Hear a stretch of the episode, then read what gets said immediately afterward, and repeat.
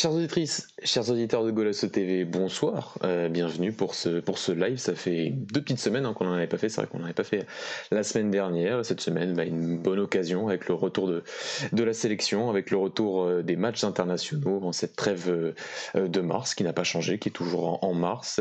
Et, donc voilà, on va, on va débattre aujourd'hui, enfin plutôt, on va plutôt analyser ce match entre le Portugal et l'Azerbaïdjan, qui était officiellement un match à domicile, mais qui est un match qui se jouera à Turin, qui s'est joué à Turin aujourd'hui. Euh, donc on va parler de ce match qui n'a pas été extraordinaire. On va revenir avec, avec Alex euh, ce soir. On va aussi faire un petit retour sur les dernières jeunes Liga Noche. Ça fait longtemps qu'on n'a pas parlé. On rentre dans la dernière ligne droite. Euh, on en parle un peu dans nos podcasts Golasso mais c'est plus des avant-matchs. Là, on va faire un petit débrief avant ces dix dernières journées de, de Liga Noche. Et enfin, petite partie sur euh, l'Euro Espoir qui a déjà commencé officiellement, mais qui commencera seulement demain pour nos jeunes Portugais, nos espoirs, qui entreront dans la compétition euh, demain soir à 21h. Euh, et donc pour m'accompagner, je suis avec bah, Alex, comme je l'ai dit. Alex, comment tu vas? Écoute, ça va très bien. déçu de cette prestation, mais voilà, on va essayer d'en parler. Euh, avant de faire cette émission, je me dis bon, bah, on va pas avoir grand chose parce que, à dire parce que forcément, des matchs comme ça, euh, attaque-défense, il y a forcément peu de choses à souligner, mais finalement, si, finalement, si, on aura pas mal de choses à dire, je pense. Tant mieux, tant mieux pour notre émission. Dommage pour pour le football.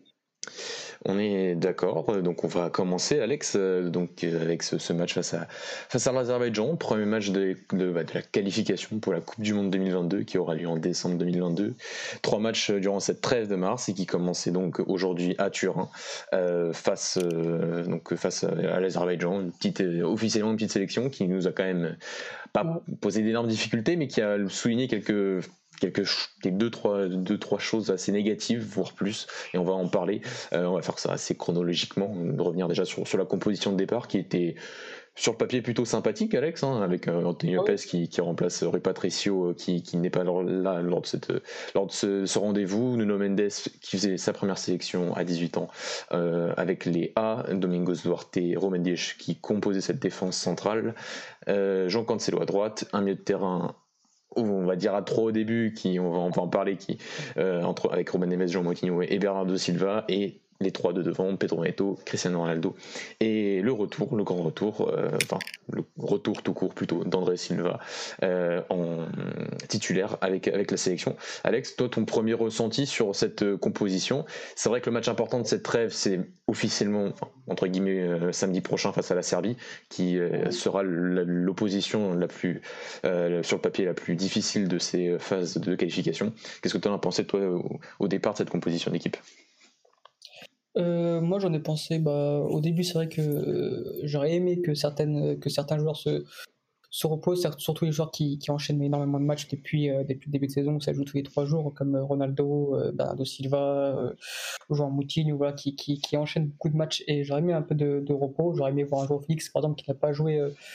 ce samedi parce qu'il était suspendu donc voilà j'aurais aimé peut-être autre chose maintenant la, la compo était très bonne hein. c'est à dire qu'il a fait un petit mix entre entre équipe enfin c'était pas vraiment une équipe type c'était une équipe où voilà il y avait de la compétitivité euh, il y avait pas non plus euh, voilà il manquait quand même Bruno Fernandes il manquait euh, il manquait Jean Fix qui je pense seront titulaires samedi donc ils ont pu se reposer aussi comme ça il manquait Danilo enfin voilà il y, a, certains cadres au repos donc c'était un beau mélange donc on va pas se plaindre ça fait c'est comme une jolie équipe sur le papier donc voilà, pas vraiment de surprise. Hein. donc, donc sur la compo, j'étais plutôt enthousiaste de ce que nous a proposé Fernando Santos. On a une, j'ai vu, on avait une question que, salut à vous, euh, petite question, pourquoi on a joué en Italie? Euh, Alors parce qu'en fait, tout simplement, euh, au début, donc le Portugal était sur la liste noire de l'Angleterre, en fait. Et du coup, si on aurait joué en Portugal, tous les joueurs qui, qui jouaient en Première Ligue auraient dû faire une quarantaine au retour de, de la sélection, et du coup, certains clubs de Première Ligue n'avaient pas laissé partir leurs joueurs, donc Diogo Jota, Bruno Fernandes, Pedro Neto, etc., n'auraient pas pu jouer avec la sélection. Du coup, on a décidé de jouer en Italie parce que l'Italie n'était pas sur la liste noire de l'Angleterre. Merci pour la précision, Alex. Euh, et donc, ben, on va commencer hein, sur, sur la première mi-temps euh, de ce match face à, face à l'Azerbaïdjan. Euh, une première mi-temps qui, qui, en fait, qui, qui, où il y a eu un scénario qu'on attendait, c'était celui d'une équipe azérie qui allait nous attendre très bas très très bas même, avec voilà, quasiment tous ses joueurs derrière, la ligne du ballon, et un Portugal qui a eu beaucoup, beaucoup de difficultés à, bah, tout simplement à organiser son système et à, à, créer des dynamiques pour surpasser ce bloc bas de, l'Azerbaïdjan avec ce but qui, enfin ce but gag, on va pas se le cacher, on va pas se le cacher aussi que le Portugal en, réalité aujourd'hui n'a pas marqué vraiment de but, hein, puisque le but, le seul but marqué n'arrive pas sur, une frappe, sur une grosse boulette du gardien qui après ça fera quand même un, excellent match euh, dont je ne me prononcerai pas le nom vu sa difficulté, désolé. Euh, mais qui a, qui a, fait un très bon match. Euh, Alex, vu la même chose, un scénario voilà, avec une équipe de l'Azerbaïdjan en première période qui a essayé de jouer beaucoup plus. Euh, qui, a, fermé les lignes, qui a fermé les espaces et qui a quand même encaissé ce but. Euh, qu'est-ce que tu en as pensé de l'organisation Et aussi revenir sur ce, petit débat qu'on avait eu en, début de match sur est-ce qu'on a eu un 4-4-2, est-ce qu'on a eu un 4-3-3, comment s'est organisé l'équipe euh, Et on, va se rendre compte que l'équipe en cours de cette première mi-temps avait, avait un peu évolué vis-à-vis du système choisi par Santos au départ. Bah, déjà au niveau du système, euh, t'es sûr que c'était pas un 4-3-3 parce que un 4-3-3 avec Ronaldo c'est jamais un 4-3-3, donc euh, c'est souvent, euh, il est souvent euh, sur la pointe de l'attaque avec André Silva. Maintenant, au début du match, on a vu comme quoi le côté gauche était totalement déserté. Il n'y avait que Nuno Mendes qui, qui avait tout l'espace pour le côté gauche. Du coup, ça jouait essentiellement sur le côté droit. C'était un peu, c'était pas mal, mais c'était un peu répétitif et, et, un peu, comment dire, l'adversaire, c'était assez simple pour, euh, pour lui de, lire nos, nos, actions. Donc euh, c'était euh, souvent Cancelo qui combinait avec Pedro qui ensuite centrait. Donc c'était pas au début du match, c'était pas pas si mauvais. Il y avait du rythme, il y avait il y avait des, occasions, des centres. Enfin il y avait il y avait quelque chose, il y avait un contenu quoi. Et mais c'est vrai qu'ensuite ça s'est un peu au bout de la 20 minutes, commencé à dire bon bah un peu toujours les mêmes actions. Ensuite on a vu quand même Bernardo qui s'est un peu déporté sur le côté gauche. Il y a eu un peu plus d'action du coup sur le côté gauche. Donc voilà, je pense qu'on était quand même un peu plus en 4-4-2 qu'en 4-3-3. Euh, maintenant, c'est vrai qu'au niveau de l'équilibre, euh, il va falloir trouver un équilibre parce que c'est pas possible de, laisser autant. Euh, tu peux pas laisser autant d'espace à Nuno Mendes, surtout pour une première sélection. Et, voilà, donc on avait un Bernardo Silva qui était dans l'axe, mais on a vu que le, moment où on était plus dangereux, c'est quand les deux, les, le danger venait des deux côtés. ensuite, oui, on est au niveau de la première mi-temps. C'était pas une, une excellente première mi-temps, mais bien mieux que la deuxième, on y reviendra. Euh, des centres, des occasions, euh, un, un, gardien qui fait comme des arrêts, un but chanceux, certes, mais voilà, on l'a marqué, c'était le plus important. Et, ce qui me déçoit le plus, surtout, c'est que, c'est que, comment dire, c'est que je me suis dit après le premier but qu'on allait enchaîner, quoi, qu'on allait enchaîner les buts. Mais en fait, pas du tout, pas du tout Mathieu, et on a vu une équipe euh, vraiment terme ce soir. Ouais, c'est vrai, comme tu as dit. sur, la, fin, sur la première temps, on va à peu près vers la 20, 20e, 25e, on va dire. C'est vrai qu'on avait une surpopulation du couloir droit. C'était. Euh, enfin, ah, quand on a. j'ai envie de dire, quand tu as Cancelo, quand tu as juste Cancelo et Bernardo Silva, est-ce que tu étais besoin de rajouter voilà, un Pedro Neto sur le, sur le couloir, euh, plus parfois même un Moutinho qui venait aider, plus un Juan Beneves qui venait couvrir? Enfin, il y avait une surpopulation du couloir droit euh, qui est un couloir qui, qui, est important. Ça fait depuis, voilà, depuis quelques années que, depuis Santos utilise cette, euh, cette, voilà, cette organisation avec oui, plus un relayeur, un un, et un latéral. Oui. Surtout que, en fait, je sais pas si as remarqué, en fait, on avait sur la même ligne, on avait Pedro Neto et Cancelo. Oui, bah oui. que d'habitude, quand un, un qui colle la ligne, l'autre rentre à l'intérieur pour créer une ligne de passe. Et là, pour moi, en fait, on avait les deux qui étaient limite collés et qui, euh, et qui proposaient les mêmes, les mêmes choses, quoi. C'est-à-dire deux, deux, percuteurs, deux centreurs, deux, deux, dribbleurs. Et j'aurais aimé voir autre chose, deux profils différents. Euh, euh, des profils, un, peut-être un, ouais, un, un, Bernardo Silva qui rentre plus dans l'axe et un Cancelo qui déborde. Et en fait, non, là, on avait le même profil et du coup, c'était vraiment stéréotypé. Quoi. Je suis, d'accord avec toi. C'est pour ça que je pense que Santos remarque ça aussi entre guillemets assez rapidement parce qu'il change quand même plutôt rapidement et, remet, et essaie de mettre Pedro Neto sur le, sur le couloir gauche donc euh, il y a quand même là faut, faut le dire moi je m'attendais à qu'il mette un 4-3-3 en, début de partie euh, en essayant de voir Bernardo sur, un peu plus dans le couloir central et c'est ce qu'on a eu à peu près sur tout le match on a eu un Bernardo beaucoup plus sur le couloir central sur, dans tout le match mais c'est vrai il a, il a bien rattrapé le coup en se disant voilà sur le côté droit il y avait trop, trop de monde et sur le côté gauche il n'y en avait absolument pas assez il manquait de, il manquait de, variété même en fait il y avait trop de monde mais tu, même avec un, beaucoup de monde sur le couloir droit pu essayer d'attirer un peu le, bloc de, de l'Azerbaïdjan et essayer de varier ton jeu pour le mettre sur le couloir gauche et mettre sur le Mendes, mais même ça, tu l'as pas eu. Et c'est aussi une preuve de manque de variété dans le jeu du Portugal avec beaucoup de jeux sur le couloir droit, peu de variations de jeu, peu de jeux dans le couloir central, et en réalité beaucoup de centres. Et la question que j'allais te poser, Alex, est-ce que la titularisation d'André Silva et de Cristiano Ronaldo aussi n'attire pas le fait que forcément tu vas faire beaucoup de centres et que les, joueurs, enfin tes joueurs vont être attirés par, par cette solution qui au final a été une solution qui a été beaucoup utilisée, qui a été absolument bah, infructueuse aujourd'hui euh, sur ton première période? Ah bien sûr, bien sûr. Euh, on sait que quand tu mets André Silva et Ronaldo dans la surface, c'est pour euh, pour recevoir des centres. Maintenant, est-ce que c'est une mauvaise idée? Je sais pas, parce que moi, je pense que j'aurais peut-être fait la même chose, parce que je me dis, bon, bah, que forcément, quand tu affrontes une équipe comme les gens où ça défend à 11, tu une forêt de jambes, euh, c'est très compliqué de trouver les bons espaces dans un, espace aussi réduit, de trouver la bonne passe. C'est vrai que dans ce contexte-là, je pense que le plus important, c'est de passer sur les côtés et d'envoyer des centres et qu'il y a du monde à la réception. Et quand tu as André Silva et Ronaldo euh, euh, dans ton équipe, tu sais que bon, tu as quand même des bons joueurs de face dans ton, de, de tête pardon, dans ton équipe.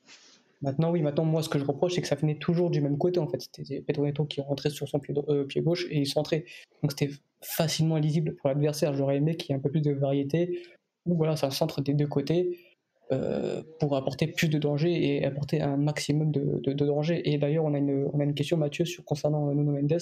Est-ce que Nuno Mendes a fait un bon match? Euh, Je vais te laisser la parole ensuite, Mathieu, pour donner ton avis moi j'ai trouvé qu'il a été quelconque. Je vais pas lui tirer dessus, hein, 18 ans, première, première sélection. Euh, euh, il, a fait, il a fait son match, quoi. ni bon ni mauvais. Euh, je trouve que parfois on s'enflamme beaucoup trop, beaucoup trop, beaucoup trop sur un jeune joueur. Par exemple, il a réussi un centre, ça s'est direct enflammé. Il a eu quand même des, phases où il a perdu deux ballons de suite facilement, sans pression adverse. Il perd deux ballons. On voit que défensivement, c'est quand même très dur pour lui dans une défense à 4. À un moment, il sort au pressing alors qu'il n'a pas du tout besoin de sortir. Il savait même pas quand est-ce qu'il fallait sortir au pressing.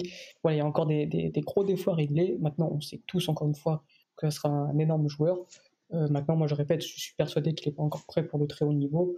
Aujourd'hui, on a pu le voir, mais il n'a pas été non plus très mauvais. Il a fait, il a fait son match sans plus match. Je sais pas ce que tu en penses je, suis d'accord avec le, match quelconque et je pense que c'est euh, par rapport à lui, peut-être qu'il y avait une certaine pression pour sa première, première titularisation et première sélection en équipe du Portugal.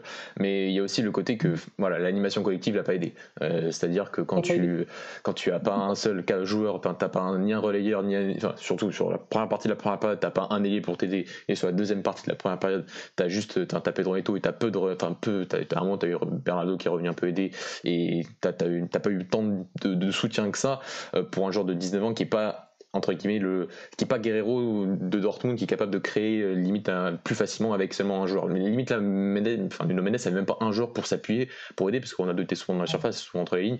Et donc euh, je pense c'est un peu un entre deux un match où techniquement c'est sa responsabilité et donc il aurait pu mieux faire sur certaines phases même si c'était loin d'être catastrophique loin de là. Mais sur d'autres phases où moi je, trouvais que le, le fait il est capable de tenir un couloir droit euh, le couloir gauche défensivement et offensivement c'est-à-dire en termes de, de, répétition de course en termes de, de solidité défensive et, mais, mais offensivement, il faut quand même, enfin, il faut quand même du mouvement et dynamique autour de lui. Et c'est vrai que que là, il sur une grosse partie du match, comme il n'a pas été aidé par, ses, par, ses, euh, par, ses, par la, dynamique collective de, de, de Santos en début de match, c'est vrai qu'il a essayé de rattraper ça un petit peu. Mais le truc, c'est qu'il rattrape ça avec les joueurs qu'il a mis au départ. Et est-ce que Pedro Neto est forcément le meilleur joueur pour l'aider, euh, sachant que c'est aussi un joueur de plus de largeur et, pas forcément de, de, fin de, de une deux ou de, de, de, pouvoir euh, repiquer à l'intérieur et pouvoir utiliser cet espace entre le latéral et, le central.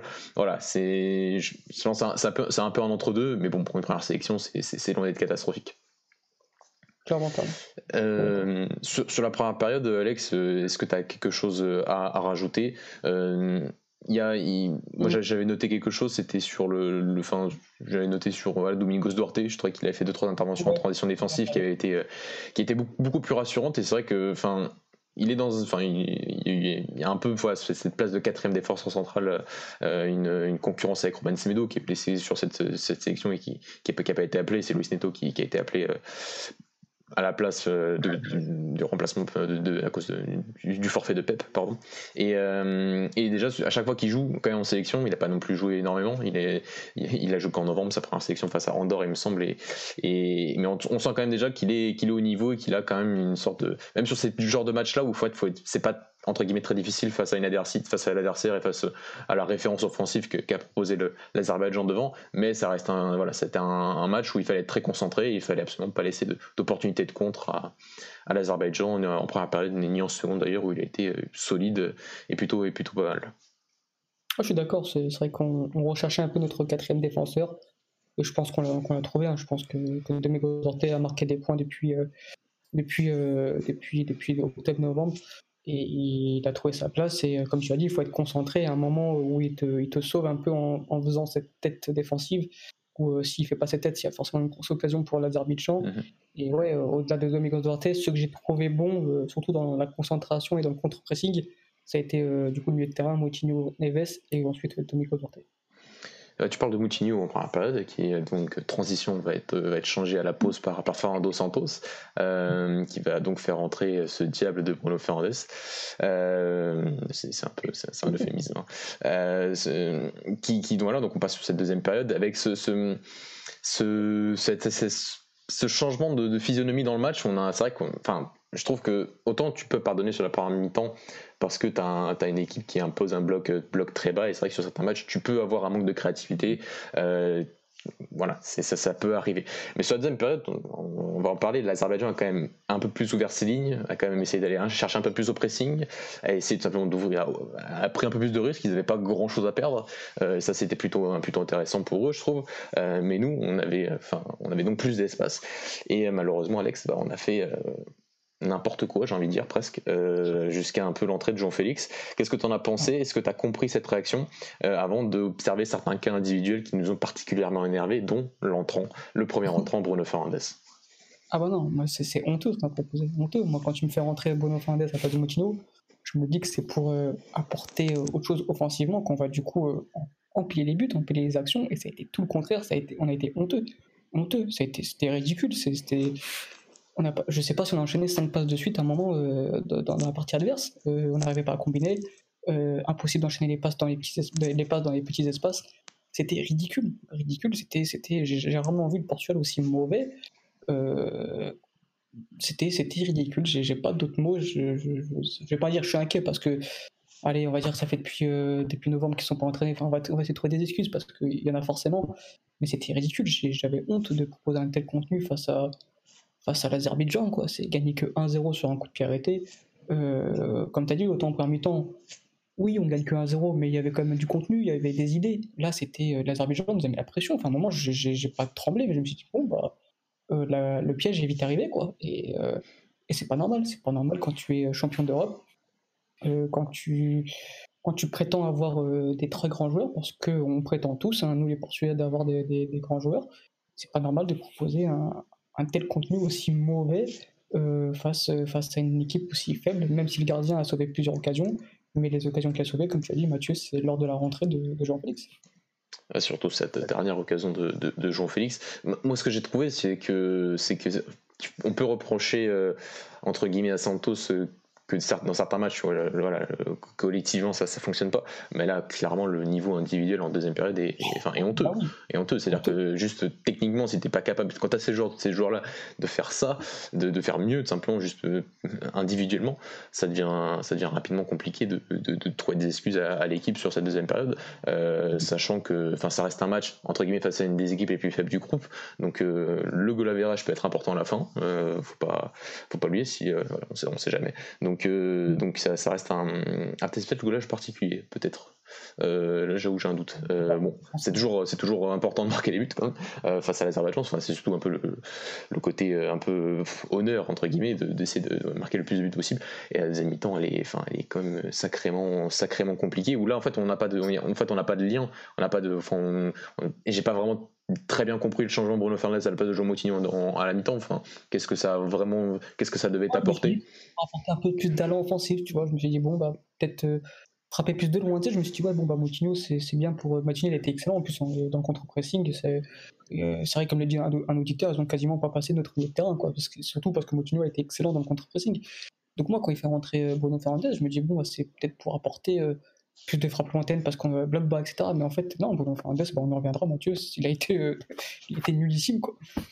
Ouais, bah, on, peut, on peut en parler parce que c'est vrai que sur cette deuxième période, on n'a pas grand chose à dire, hein. franchement, à part que ça a été, euh, que ça a été très moyen et que, le niveau technique et juste le niveau individuel a été en dessous de tout. Et c'est pas, c'est tout à fait, c'est tout à fait anormal. il y a voilà, il y a, l'entrée de Jean-Félix vers la 75e, et il a fallu attendre 75 minutes pour voir Jean-Félix dans ce match.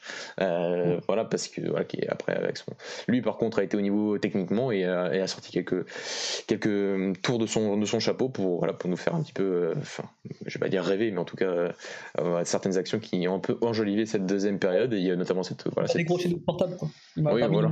C'est exactement ça. C'est exactement ça. Voilà. Donc après, la cette, cette, occasion avec cette combinaison intéressante de, avec Cristiano Ronaldo, qui, qui, voilà, qui a une nouvelle fois arrêté par le gardien de, de, de l'Azerbaïdjan, que vous avez à l'écran, qui a été élu homme du match par, par les stats de Goldpoint et de, et de Opta. Donc, euh, donc voilà. Euh, voilà arriver sur le cas individuel, voilà, euh, Alex, euh, d'abord voilà sur Bruno Fernandez.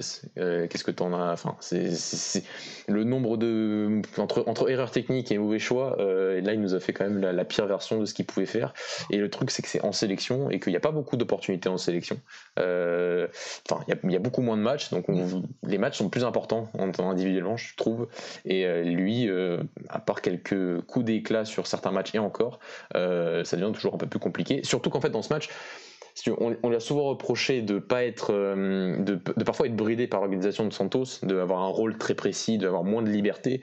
Là aujourd'hui face à l'Azerbaïdjan, il y avait euh, un système qui était entre guillemets en deuxième période en tout cas beaucoup plus chaotique, beaucoup plus ouvert. Euh, il n'était pas dans, cette, dans ce rôle de relayeur droit précisément. donc c'est encore plus décevant de se dire qu'il n'a absolument pas été au niveau d'un match face à une adversité aussi moyenne. Bien sûr, et euh, avant de revenir sur lui, je veux, un dernier mot sur le, plan collectif. Que Mathieu, je pense, tu seras d'accord avec moi. Euh, moi, ce qui m'inquiète un peu, c'est que le dernier bon match du Portugal, ça remonte à octobre, quoi. Parce que si on se rappelle le rassemblement de, novembre, c'est. Euh, je compte pas le match contre l'Arménie, où bon, voilà, c'était un match amical, c'est plus pour se remettre en jambe. Ouais, c'était C'est un mauvais match. C'est très mauvais contre la France. contre la Croatie, c'est très mauvais aussi, on gagne à la dernière seconde. C'est vrai c'est très mauvais. C'est-à-dire que ça t'enchaîne quand même trois matchs de, très faible qualité à quelques mois de l'euro. C'est inquiétant. Donc j'espère que samedi, on va répondre présent parce que, parce que là, ce rythme-là, euh, on finit troisième, quoi, tout simplement, de, l'euro et cette fois-ci, c'est pas sûr qu'on le remporte. Mais euh, pour parler de Bruno Fernandes, ouais, c'est vraiment. Euh, il va falloir ouvrir un dossier, quoi, parce que moi je veux bien, hein, comme tu as dit au début, on nous explique, et j'étais d'accord avec certains, j'étais d'accord avec tout le monde même, que oui, Bruno Fernandes n'est pas bon parce qu'il est dans un certain rôle en sélection, qu'il n'a pas la liberté du sporting et tout. Pas de souci, c'est vrai. Et en plus, il avait été quelquefois très bon, par exemple, contre les Pays-Bas et des Nations. Il avait fait son match, etc. Vas-y, j'ai pu comprendre. Mais moi, le dernier bon match de, de, de, Bruno Fernandes en sélection, je ne me rappelle plus. Je me rappelle plus. Et le problème, c'est qu'il devient pénalisant pour l'équipe parce que déjà contre la France au match aller, c'est pas bon. Il pénalise l'équipe. Et là, aujourd'hui, il te fait une entrée. Mais c'est en fait, ça, c'est, c'est comment dire ça, c'est, il reproduit ce qu'il fait à Manchester United. Donc c'est vrai qu'il marque beaucoup de buts, il fait beaucoup de passes, mais euh, il euh, faut regarder le contenu des matchs et c'est beaucoup de ballons perdus. Donc ok, c'est peut-être le style du joueur, mais vraiment, s'il te plaît, arrête quand tu vois que sur 10 euh, passes, t'en loupes 10. S'il te plaît, joue simple, joue simple pour te remettre en confiance et ensuite peut-être la 11e retente, mais à un moment, à un moment c'est agaçant, c'est-à-dire qu'il cherche toujours cette passe décisive alors que le jeu ne le, demande pas. C'est ça le pire. Quand le jeu le demande, vas-y, mais quand ça te demande pas, quand le jeu demande de poser un peu, bah, pose-le. Et après, le problème, c'est que euh, euh, quand il faut le en fait, il a, il a fait n'importe quoi là, jouer à l'envers, parce qu'à un moment, il fallait jouer rapidement, il a voulu trop poser. Il a fait une rentrée totalement à l'envers. Euh, il faut le dossier, Mathieu, parce que, parce que dans sa sélection, les matchs références qu'il a, qu'il a sur le bout des doigts, ça se compte.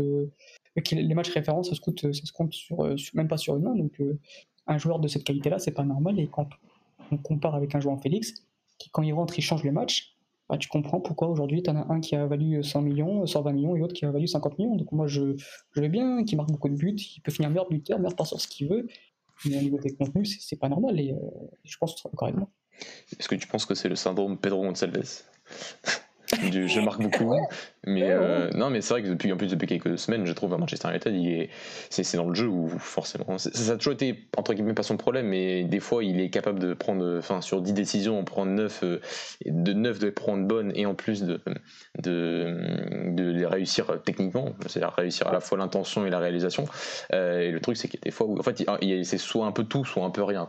C'est à la fois la réalisation et la décision qui est pas bonne. Et comme tu en as parlé, le nombre de fois où il y a eu même une contre-attaque à un moment sur un ballon récupéré par Ronaldo, je crois fois en, fin de, fin de match où il faut clairement accélérer, il récupère, revient derrière, et, et ça c'est une décision, et il revient derrière, et, et on passe sur une, organisation alors qu'on avait une claire possibilité de, contre-attaque et, d'attaque rapide, et donc c'est ça, c'est une prise de décision, et ça n'était pas l'une des seules qui a été, mauvaise dans son, entrée, plus voilà, le côté frappé un peu, frappé, et en plus même pas vraiment frappé, quoi, faire des passes au gardien des fois, c'était c'était bah, on revoit pas un peu le, on revoit pas le Bruno Fernandes en, en termes de, de, jeu et c'est voilà, toujours le côté euh, entre guillemets stat euh, faire attention parce que oui, il a ce, cette faculté assez surnaturelle, il faut le dire, de, stater énormément et un peu dans tous les contextes euh, parce qu'il est arrivé du Sporting à Manchester depuis un an et on a l'impression qu'en fait c'est un peu le même joueur et surtout en termes statistiques et en termes d'efficacité et de création d'occasion, c'est vrai, mais il y a aussi des certains certaines décisions, comme tu l'as dit, qui, qui, euh, qui, sont parfois qui peuvent être très pénalisantes pour le jeu de son équipe. Euh, donc ça, on a. Voilà. Ah, aussi, je pense. Hein. Ronaldo on, peut, on peut parler un petit peu de, Cristiano Ronaldo. Est-ce que l'adage qui dit qu'avec Ronaldo on joue forcément moins bien se vérifie, ou est-ce qu'aujourd'hui, de toute façon, s'il avait pas, même s'il n'avait pas été là, euh, ça n'aurait pas changé grand-chose vu le reste du collectif? Ah, je sais pas. Moi, enfin, je pense que tout le monde connaît l'amour que j'ai pour Vas-y, sors, arrête, arrête, s'il te plaît, va te reposer, va, va voir Georgina, va faire quelque chose, mais arrête. Arrête, c'est, je l'aime, hein, mais sur, euh, je crois qu'il enchaîne 6 déviations sur, sur un joueur adverse. Arrête, évidemment, c'est bon. C'est, Je suis promis à dire que oui, on joue mieux sur Ronaldo, mais on est meilleur avec Ronaldo. Aujourd'hui, il a été pénalisant pour l'équipe, c'est comme Bruno Fernandes. Aujourd'hui, quand tu, quand enchaînes autant de techniques alors que tu t'appelles Ronaldo, contre l'Azerbaïdjan, tu n'es pas capable de faire une remise alors qu'il y a un joueur adverse qui te, presse, c'est pas normal. Il le fait, en plus je le sais qu'il le fait parce qu'à la Juventus il le fait très bien. Et euh, je sais pas pourquoi Suède il a du mal dans ce rôle-là. Et euh, le seul fois où il est intéressant, c'est quand João Félix est rentré et que João Félix a pris le jeu à son compte et que Ronaldo est resté dans la surface. Mais évidemment, oui, moi je suis d'accord avec vous et Dani, et toi et Dani, ça je suis d'accord avec vous, quand il veut prendre le jeu à son compte, il est agaçant parce qu'il a pas cette capacité-là. Et aujourd'hui, euh, il m'a donné envie de vomir sur un moment. Je dis, mais arrête, arrête, il a enchaîné toutes les prises de décision étaient mauvaises.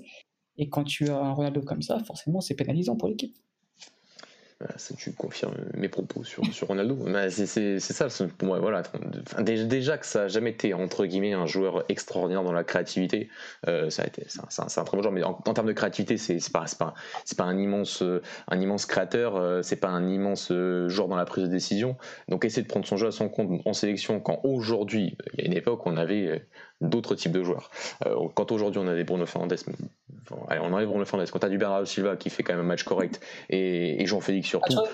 Ah, sur le chat, il y a un mec qui dit euh, faut parler de Bernardo Silva aussi, il était exécrable sur les côtés pas vraiment d'accord avec lui. Je sais pas si toi tu es d'accord avec toi avec lui. Pas, pas spécialement. Enfin, moi j'avais. C'est vrai que c'était. Enfin, lors, de la dernière émission après le match la... C'était pas la dernière. En tout cas, c'était face, face, à la France. Il me semble le match juste après, juste après le, deuxième match face à l'équipe de France en, en, novembre dernier.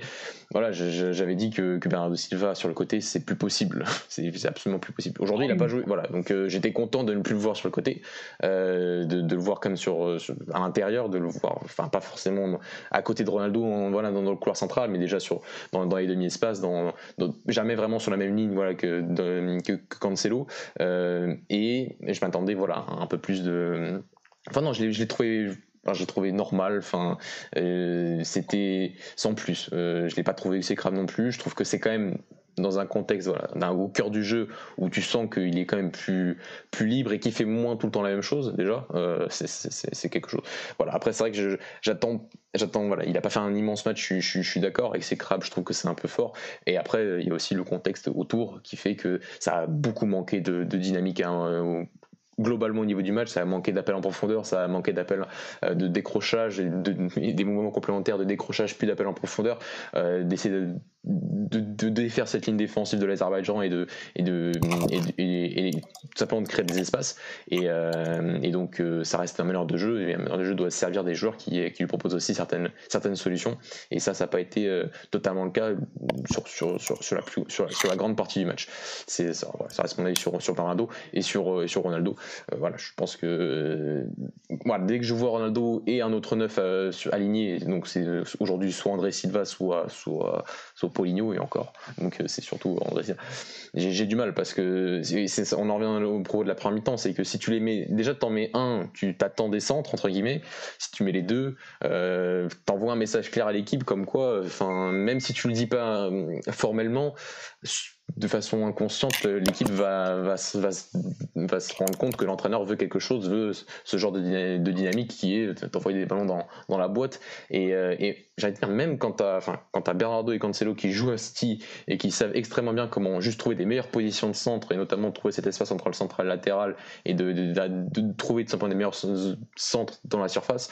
Et ça, tu le vois pas forcément durant le match, c'est assez, euh, c'est assez frustrant. Mais, mais oui, tu vois, tu, vois Ronaldo sur les deux occasions en deuxième période, euh, celle de Bruno mm. Fernandes, euh, c'est un ballon remise, une touche, et c'est fini. Euh, et sur l'occasion de Félix, il me semble que c'est une ou deux touches aussi, et c'est fini. et donc voilà, c'est trop de touches de balle pour Ronaldo pour moi aujourd'hui en sélection, c'est plus possible. déjà parce qu'il n'y a pas le temps de créer plus de dynamique collective pour le mettre entre guillemets plus en valeur. Essayons de faire des choses simples. Aujourd'hui, il a 36 piges, il est le meilleur joueur du monde dans la surface. Continuons comme ça mhm. et dans le jeu, essayons de faire des choses simples, remise, appui soutien, appui remise et, on, et, et, laissons la créativité aux autres qui sont euh, Jean Félix, Bernardo Silva et pourquoi pas Bruno Fernandes. Mais lui, entre ces, face à ces deux-là, il est quand même euh, à un étage en dessous depuis, depuis, quelques, enfin, depuis quelques années presque en, sélection. Euh, Alex, avant de. Vas-y. Parce que Reviens, sur Bernardo Silva et parle-moi de ce double changement Sergio Oliveira-Jean Pagny à la fin. ah si, euh, sur, sur Bernardo Silva, euh, on nous dit comme quoi, enfin le même auditeur nous dit que le problème de Bernardo Silva, c'est que c'est toujours sans plus. Euh, je suis pas vraiment d'accord. Il y a des matchs quand même où il a été exceptionnel hein, contre, contre la Suisse notamment en Ligue des Nations, contre les Pays-Bas. ouais, voilà, contre les Pays-Bas, c'était encore plus phénoménal. Il y a des matchs vraiment où, où il a été excellent. C'est vrai que parfois on a tendance à attendre toujours un peu plus de Bernardo Silva. Mais aujourd'hui, c'est pas moi si je dois sortir un joueur euh, mauvais, c'est pas lui, loin de là. C'est peut-être l'un, je dire l'un des meilleurs, non, mais c'est l'un des moins mauvais. Euh, donc, euh, je suis aussi souvent critiqué Bernardo Silva. Il a été très mauvais au début de saison. Là, je trouve qu'aujourd'hui, quand même, il n'est pas celui-là sur qui il faut taper. ensuite, pour répondre à ta question sur le double changement, bah, qu'est-ce que je te dis tu, Contre l'Azerbaïdjan, tu fais rentrer Païna, Sergio Oliveira, deux joueurs au profil un peu défensif. Bah, ça prouve un peu la mentalité de Santos. Hein, et, encore une fois, c'est pas parce que je l'aime et que je ne vais pas le critiquer, c'est des changements que j'ai pas compris. C'est encore une petite mentalité. On veut tenir 1-0 contre l'Azerbaïdjan. Voilà, tout simplement. C'est honteux. C'est. J'ai pas lu la conférence de presse, j'ai pas lu encore la, conférence de presse, j'ai hâte de la lire. J'espère qu'il y a un journaliste qui va poser la question, ce qui m'étonnerait, mais petite mentalité. Et d'ailleurs, Mathieu, pour, te, bah, du coup, pour faire la transition, on nous pose la question là sur le chat c'est quoi le style Santos euh, Qu'est-ce qu'il attend dans le jeu du Portugal? Et euh, quel est le 11 type? Quel est le schéma tactique type? Euh, Mathieu, je vais te laisser répondre avant de moi compléter. C'est une bonne question. Il y a, comment, dire, il y a sûrement des phases dans, les périodes de Fernando Santos. On était sur, enfin des cycles plutôt, 2014-2016 jusqu'à l'Euro, 2016-2018, où il y avait eu ce entre guillemets ce 4K2 et cette, cette trouvaille entre guillemets voilà André Silva Ronaldo euh, qu'il a totalement balayé quelques mois au mois de mars 2018 à peu près trois ans avant, avant la Coupe du Monde où on n'avait pas compris euh, Guedes en faux neuf euh, Bruno Fernandes sur le côté euh, entre guillemets un peu des, des inventions euh, cette Coupe du Monde 2018 on en reviendra peut-être un jour sur cette fameuse Coupe du Monde encore ratée de, la part du Portugal. Et, et depuis, depuis 2018 on était bon c'est transformé en un cycle de trois ans. Mais moi ce que j'ai entre guillemets ce que j'ai aimé, c'est euh, on était parti sur un 4-3-3 dès le départ. Euh, on est sur le 4-3-3, on en parle souvent. Euh, enfin, avec trois relayeurs, avec après ça, en fonction de l'adversaire, comme face à l'Azerbaïdjan aujourd'hui, bon, tu dois un peu modifier parce que forcément l'équipe adverse propose pas la même chose et des fois elle met des lignes de 6, 6-3-1. Enfin voilà, tu te retrouves avec des, choses où tu as besoin d'un peu t'adapter. Il s'est voilà, adapté avec ce changement, même si le truc c'est qu'avec Pedro C'est plus compliqué de faire quelque chose de mieux sur le côté. Tu fais forcément quelque chose de mieux sur le côté gauche aujourd'hui parce que tu rajoutes un joueur et juste pour ça, ça a aidé Nuno Mendes. Euh, mais euh, voilà, c'est pas, c'était, un peu le problème. Euh, et ensuite, enfin ça, ça, dépend de, certains matchs. Il y a des, matchs entre guillemets, on est supérieur et on a fait des matchs face à la Croatie, face à la Suède, à la on a fait, on, a fait des, bons matchs avec voilà, cette dynamique collective, notamment sur le côté droit, où dès qu'on a un moment eu Bernardo Silva, Jean Cancelo, euh, Bruno Fernandes à un moment, au tout début ça avait été avec Pizzi, là euh, face à la Croatie, notamment en septembre, il y avait Jean-Félix un peu qui, qui, était le faux neuf et qui avait fait un, match incroyable face, à, face aux Croates. Euh, donc, euh, donc voilà, c'est vrai que sur ces trois dernières années, on a eu pas mal de matchs sans Ronaldo. Et c'est vrai qu'en termes de jeu et de qualité esthétique, on a toujours trouvé que c'était un petit peu meilleur. Euh, il y a certains matchs où, quand il a été là, je trouve, notamment face à la Suède à Stockholm, ça a été pas mal. Quand il n'a pas été là face à la Suède à l'Alvalade, ça avait été mieux. Euh, c'est vrai parce que voilà, on a eu un Jota euh, sur le côté qui apportait quelque chose. en fait, tous les profils de devant étaient complémentaires, que ce soit Jota dans la profondeur, Félix en soutien, Bernardo Silva dans la création. donc, donc voilà, c'est vrai que c'est des contextes qui sont entre guillemets pas, pas simple parce qu'il y a peu d'entraînement acquisitif, parce que c'est vrai, mais moi, euh, avec Santos, j'ai toujours dit, euh, ça fait, il a déjà un cycle de 3 ans qui est entre guillemets un peu la moyenne pour un sélectionneur. Le truc, c'est que lui, ça fait 7 ans qu'il est là, et si tu regardes bien la sélection, il y a quand même des joueurs que ça fait longtemps qu'ils sont là. Euh, mm-hmm. Si tu regardes aujourd'hui, il y a quand même des joueurs qui ont plus, si tu prends Robin Neves, il a déjà plus de 3 ans. Jean Cancelo, ça fait plus de 3, 4 ah ans qu'il a. Donc l'histoire du temps, elle est plus valable du tout avec Fernando Santos. Donc il y a beaucoup de choses qui me, entre guillemets, entre, dans le jeu qui me c'est ça qui me déplaise, mais je trouve que c'est anormal qu'on soit aussi peu avancé dans la variété de notre jeu aujourd'hui, malgré le 4-3-3 malgré le fait qu'on entre guillemets qu'on joue avec c'est des dynamiques qui se ressemblent au 4-3-3 depuis quasiment 3 ans et qu'au final aujourd'hui on n'est pas capable de faire une variation de jeu, on n'est pas capable de trouver un, de la profondeur, enfin un petit peu de profondeur parce que ça va être des profondeurs un peu plus courtes parce que voilà on prend un peu parce que l'Azerbaïdjan a défendu plus bas. Mais en deuxième mi-temps ils n'ont pas défendu aussi bas que ça et on n'a jamais trouvé quelqu'un vraiment dans la profondeur. Euh, sauf peut-être euh, voilà sur l'action de Ronaldo avec la remise sur Bruno Fernandes et sur l'arrêt du gardien euh, de l'Azerbaïdjan. Donc voilà en conclusion il y a une recherche de modèles assez simple depuis la Coupe du Monde 2018 avec ce, 4-3-3, mais euh, avoir aussi peu de variété et ensuite aussi peu de concepts et de, concepts bien identifiables de, de comportement de cette équipe, à part le comportement un peu sur le côté droit dès qu'il y a Cancelo et Bernardo, euh, je trouve que ça fait peu et euh, à trois mois de l'euro c'est inquiétant et le fait que ça fait plus de trois ans, enfin deux ans et demi qu'on est censé travailler ça et qu'on monte cette prestation-là sur plusieurs matchs, pas qu'aujourd'hui, c'est quand même euh, assez inquiétant. je, te rejoins, moi c'est vrai que Fernando Santos, euh, c'est quelqu'un que j'aimerais toute ma vie parce qu'il a instauré euh, cette mentalité de vainqueur qu'on n'avait pas auparavant. C'est vrai qu'avant on, avait, on était un, peu considéré comme les, le pays qui jouait bien au foot mais qui ne gagnait rien. donc voilà, les, un peu les, les Brésiliens de l'Europe, parce qu'il paraît, mais voilà, il y avait zéro trophée. Il, a, il est arrivé, il nous a permis de gagner deux trophées. Il a instauré cette mentalité de gagne. C'est-à-dire que moi, quand il, quand il nous dit euh, en interview qu'il souhaite gagner la Coupe du Monde, que quand il va arriver devant son groupe, il va dire on se prépare pour gagner la Coupe du Monde, moi je kiffe, parce que c'est vrai que c'était pas le discours qu'on avait auparavant. Maintenant, euh, c'est pas, pas suffisant. C'est en termes de jeu, comme tu dis, euh, on arrive à 2-3 mois de l'euro, on n'a aucune certitude, zéro certitude, et ça m'inquiète ça m'inquiète. Euh, et comme tu dis, je sais même pas dans quel système on va jouer.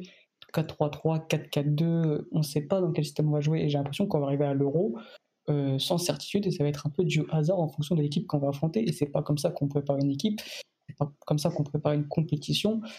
Euh, lui, donc, ouais, le style Santos, qu'on nous pose cette question, le style Santos, c'est quoi? Je pense que c'est avant tout l'équilibre. C'est, on verra jamais du foot Parfois trop. offensif avec Santos.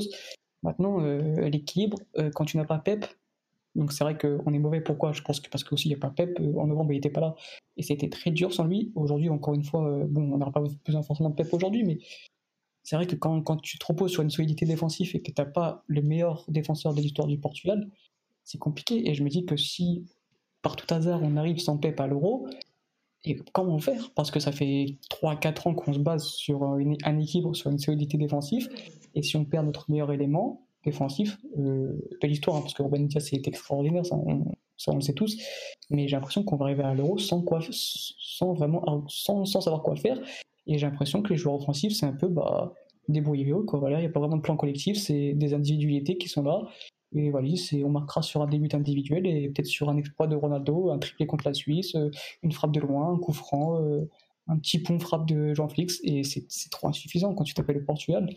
Donc euh, voilà, j'aime beaucoup Fernando Santos, mais l'euro sera, sera décisif pour lui parce que si, si on sort des poules, si on sort pas des poules, je pense que je pense qu'il devra partir parce que parce qu'on a l'impression qu'il y a une fin de cycle, que le discours, les joueurs ont peut-être besoin d'un nouveau discours et Et quand tu proposes un tel contenu comme ça depuis des années, c'est malheureux. Et surtout quand tu gagnes pas. Parce que quand tu gagnes, bah, tu applaudis, tu critiques, mais au final, bah, malheureusement, en sélection, surtout, euh, les résultats parlent. Mais, euh, voilà.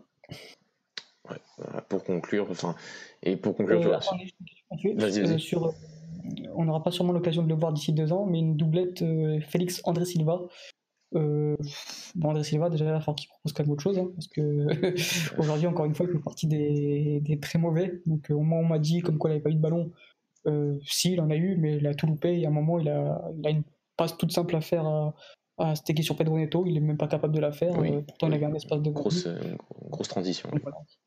et, et, et, surtout que le, foot se joue aussi sans ballon et que même dans ce registre-là, je l'ai j'ai trouvé quand même enfin, très peu euh, actif tout simplement.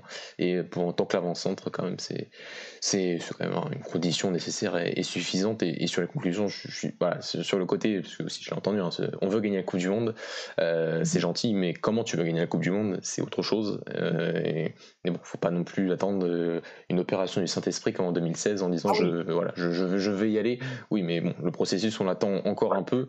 Et même si on a eu des quelques pistes à certains moments, c'est vrai, euh, on vient d'en parler, ça reste quand même un peu léger pour un sélectionneur qui est là depuis si longtemps, je le répète, euh, à la tête de, notre sélection. Euh, Vas-y. Euh, équipe pour remplacer Santos s'il vient partir. moi, j'ai déjà dit dans mon chat, c'est Mathieu va, être entièrement d'accord avec moi. Bah, si ça se passe bien en Pologne, Paulo Souza, hein. il n'y a aucune raison qu'on prenne un autre. On aura déjà un entraîneur qui est habitué au contexte sélection. Donc si Pao Sousa euh, fait du bon boulot en Pologne, bah, moi je prends Pao Sousa mille fois, mille fois. Ouais, après le truc c'est que est-ce qu'il fera, est-ce qu'il montrera des bonnes choses d'ici, enfin en cas de départ de Santos en septembre prochain, tu vois? Ah, euh, là c'est plus compliqué. Euh, si on devait choisir d'ici septembre prochain, je dirais Louchkach.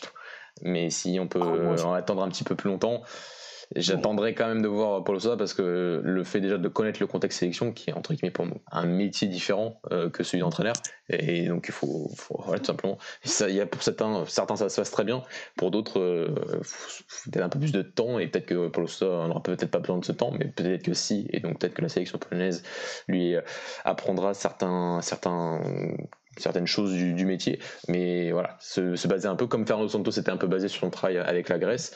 Euh, même si avec la Grèce, il avait dit que s'il avait Ronaldo dans son équipe, il proposerait plus de choses. Ça fait 7 ans qu'on attend. Euh... euh pas de Mourinho. Euh, non, excuse-moi, c'est bon. Moi, le projet de jeu minimaliste, j'ai donné. c'est bon, Fernando Santos, j'ai donné. Je, l'aime encore une fois, je le répéterai toujours. Mais le projet de jeu minimaliste où on défend bien avant tout d'attaquer, c'est cool, on a gagné, vraiment, on a, fait le plus dur, c'est de gagner une compétition avec le Portugal. On en rêvait tous. Maintenant, euh, je pense qu'on a. C'est comme un peu comme le Sporting. Euh, euh, voilà, le Sporting attendait depuis 20 ans de gagner le championnat. maintenant, une fois que tu gagnes, t'attends beaucoup plus et on attend beaucoup plus en termes de jeu. Donc maintenant qu'on a gagné, j'aimerais bien voir, j'aimerais bien gagner en ayant du beau jeu aussi. Euh, surtout que le Sporting n'est pas encore champion, je rappelle Alex. c'est un peu présomptueux. Et je dirais aussi, je, je, je paraphrase Louis Cash qui, qui, il y a quelques semaines, a donné une conférence en, disant que, que, mon idée de jeu ne peut pas aller à l'encontre de l'identité de mes joueurs. J'ai un peu l'impression que ça se passe, c'est ce qui se passe un peu avec Santos, avec les joueurs qu'il a aujourd'hui, et pas forcément les joueurs qu'il avait en 2014, entre 2014 et 2016. Et aujourd'hui, il a des joueurs différents, qui ont une identité bien différente, beaucoup plus créative pour certains. Et, on se, et à certains matchs, on se fait. Euh, désolé, mais malheureusement beaucoup trop, trop chier. Euh, Alex, euh, je pense qu'on va fermer cette page sélection. Ça fait un petit moment qu'on a fait beaucoup de temps quand même pour un match aussi pourri face à l'Azerbaïdjan. Il faut pas se le cacher. Donc on va parler sur le meilleur championnat du, on va parler un petit peu du meilleur championnat du monde, la Liga Noche. Euh, tu veux commencer par quel match? On fait dans l'ordre chronologique ou dans l'ordre de la notoriété rapidement. Bon, vas-y, on va commencer par la notoriété. Cette défaite du Sporting Club de Braga face à Béfica dans son, dans son stade municipal. Un match marqué, et Dany ne sera pas là pour me contredire par le rouge scandaleux de Franck Sergio face à Béfica. Excusez-moi, mes amis béfiquistes. Mais euh, on va parler un peu de ce match. Je vais te laisser commencer parce que tu l'as revu depuis. Euh, c'est vrai, et je suis d'accord avec toi sur le côté que Georges Jesus a, a peut-être pas mieux préparé son match, mais en tout cas l'a très bien préparé. Euh, il avait, je pense aussi, toutes ses armes comparé à Carlos Cavalial face à, face à Braga dimanche dernier. Et, euh, comparé au match de l'Estade de Louche en novembre dernier, ou en octobre, peut-être en novembre, euh, Jesus a été un petit peu au-dessus, mais euh, jusqu'au carton rouge de la 38e minute de jeu, il y avait encore 0-0 entre Braga et Benfica. je te rejoins. C'est vrai que je vais parler essentiellement de Benfica parce que Braga en parlera mieux que moi. Euh, Benfica, pour moi, a réalisé son meilleur match de la saison, hein, tout simplement euh, en termes d'intensité, de rythme. Les 15 premières minutes, vraiment, j'étais heureux de voir que c'était la Liganos. Vraiment, j'ai l'impression de voir un match de, de, première ligue, de série A. C'était vraiment très agréable à voir. Même le match en entier a été très agréable à voir, mais les 15 premières minutes, du rythme, très peu de déchets techniques, alors qu'il y avait, voilà, il y avait, le, l'arbitre a été bon aussi, enfin, a été bon. Non, il n'a pas, été bon. il n'a pas interrompu le, jeu à chaque fois, enfin, il a laissé jouer, c'était, vraiment, il y avait vraiment du rythme. Et concernant Benfica, non, j'ai, trouvé que c'était leur meilleur match. Euh, euh, défense haute, c'est ce que je vous soulignais, c'est-à-dire, euh, voilà, Georges ça avait quand même excusez-moi du terme, les couilles de, jouer avec une défense aussi haute quand tu sais que tu as Abel en face qui, euh, qui, prend très bien la profondeur, qui a un danger permanent dans cette profondeur-là. Euh, bah, il a joué avec cette défense haute et euh, ça a payé parce que du coup, des récupérations de balles plus haut et ensuite forcément plus d'occasions. Mais non, c'était un très bon match de la part de Benfica. Georges je l'avais dit, hein, j'ai beau le critiquer, ne pas l'aimer forcément quand tu as du temps pour t'entraîner, l'équipe gagne en qualité. Et aujourd'hui, il prouve, hein, voilà, ça fait 5, victoires de suite, 5 matchs sans prendre de but. Euh, bah, il prouve tout simplement que oui, quand, il y a des joueurs à disposition et, euh, et, un effectif au complet et en plus du temps pour s'entraîner, forcément la qualité est là. Maintenant, euh, comme tu dis, le carton rouge forcément a une conséquence, hein, parce que comme tu dis, il y a 0-0 lors du, lors du carton rouge. forcément, c'est une conséquence. Maintenant, on n'aurait pas connu la finalité. Maintenant, Benfica, euh, je sais pas s'ils méritent sa victoire, mais pour moi, en termes de jeu, avec la prestation qu'ils ont fait, mérite peut-être la victoire, même si Braga, encore une fois, été bon. Mais c'est vrai rouge qui, euh, qui vient un peu ternir euh, tout cet ensemble-là. Ouais, sur la partie euh, je suis d'accord sur le très bon, enfin très bon, sur le bon match de Benfica. Euh, en termes aussi stratégiques, tu vois, c'est le côté d'avoir remis la défense à 3, c'était quelque chose qui, bah, voilà, dès que tu vois la compo, j'étais pas, enfin, j'étais pas content parce que je me suis dit, ça parce qu'en fait, ça vient limiter l'action, enfin, l'utilité de, de Ricardo Horta qui, qui est bon dans la surface et quand tu mets une défense à 3, c'est pour bloquer justement euh, cette présence de Ricardo Horta dans la surface. Quoi. Ouais, aussi parce que si tu presses un petit peu, en final, c'est toujours le truc qui. C'est un peu la défense individuelle quand tu presses. C'est quelque chose que. Mhm. enfin, c'est c'est un peu une défense mixte. C'est-à-dire que quand tu vas défendre un peu plus bas, tu vas défendre vraiment en zone et tu vas défendre de façon tout à fait normale, moderne et, en cette année dans les années 2020. Mais euh, au niveau du pressing, déjà, je trouve que le fait de mettre un 4-3-3 face à un 4-3-3, bah, c'est juste que individuellement, tu vas entre guillemets encapsuler les systèmes on avait déjà parlé, je crois, pour la Coupe de la Ligue. Et, euh, dès que tu vois tout de suite la défense centrale à 3, en fait, tu sens déjà, en fait, même si tu avais mis un 4K2, aurais pu, ça aurait pu être à peu près la même chose. Mais avec la défense à 3, tu sentais déjà que c'était clairement l'intention de Jesus, c'était de presser haut, c'était de, c'était de, voilà, de, d'encapsuler les systèmes. Et en fait, dès qu'il devait presser, en fait c'était très facile pour ces joueurs d'avoir cette référence de de toute façon j'ai pas en fait j'ai pas de ligne de passe à couper, j'ai juste un joueur à les cadrer. Et, euh, ça ça a plutôt bien marché, ça a été facile pour ces joueurs de le comprendre nous, on n'a pas du, tout, été mauvais sur certaines phases pour essayer de surpasser ce pressing. El a été là en première mi-temps pour, pour euh, apporter cette, ce sang-froid et utiliser tout le temps qui pouvait lui être un petit peu donné pour, pour surpasser euh, la pression du club Isbot. Et voilà, mais le truc, c'est qu'avec Abel Ruiz, très fort dans la profondeur, pas mauvais ces dernières semaines de haut but, mais pas mauvais de haut but, mais quand il n'a pas Otamendi derrière lui. Et là, Otamendi est à un niveau qui est beaucoup plus convenable, même si j'estime toujours que 15 millions d'euros pour un défenseur de plus de 30 ans à Béfica, c'est beaucoup trop. Euh, ça, c'est la petite parenthèse. Mais euh, avec Otamendi derrière soi, de haut but, c'était compliqué pour Abel Ruiz, forcément, dans, ce match-là. Et voilà, après, moi, jusqu'au carton rouge, j'ai pas trouvé que le match avait été. Euh, je trouvais que Béfica était un petit peu au-dessus, c'est vrai, mais j'ai pas trouvé que Braga était en dessous, acculé, sans solution. j'ai pas du tout trouvé le match de, cette façon-là. Et euh, ça se résume aussi un peu à la demi-occasion parce qu'il n'y a pas vraiment de frappe, mais c'est l'occasion de, de, de Ricard Horta qui met un peu le ballon derrière après, après avoir trouvé cette fameuse profondeur et avoir utilisé cette dynamique qu'on avait déjà vu en Coupe de la Ligue entre Béfica et Braga sur cette d'essayer d'attirer le défenseur central extérieur qui était Lucas Verissimo lors de ce match et d'ouvrir un peu l'espace, ouvert l'espace à Ricard Horta en utilisant cette fois-ci Galeno comme référence pour, pour la passe. Donc voilà, on a, je pense que Carvalho avait bien, bien préparé sa rencontre. Il faut pas oublier qu'il manquait 7 ou 8 joueurs, je crois. Il manquait André Castro, Raúl Silva, David Carmo, Francisco Moura, Yuri Medeiros. Euh, il n'y a plus Paulinho, euh, André Castro, j'ai déjà dit, mais il manquait des joueurs.